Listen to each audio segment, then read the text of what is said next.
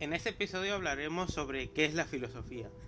Pero para empezar tenemos que conocer los orígenes de la filosofía.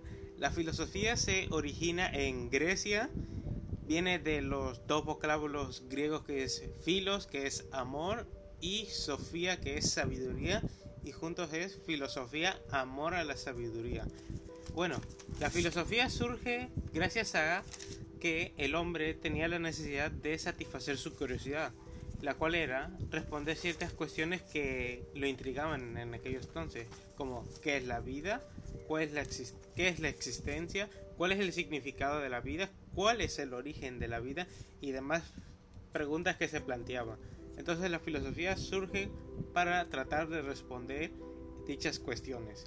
Los filósofos antes de, de ser filósofos como tal se llamaban presocráticos bueno, se les conocen como presocráticos, que provienen de antes de, de que naciera Sócrates.